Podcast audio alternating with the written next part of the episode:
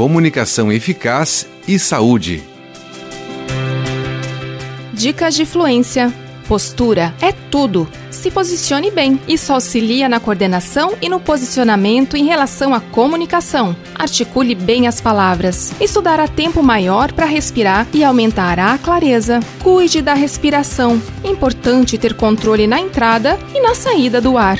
Faça exercícios para melhorar o controle e fortalecimento da musculatura orofacial de rosto. Evite iniciar as palavras com muita força. Tente iniciar de maneira mais suave. Tenha clareza dos conteúdos que irá falar. Quanto mais conhecimento, mais segurança e maior controle. Use o espelho, se grave com leituras e com fala espontânea.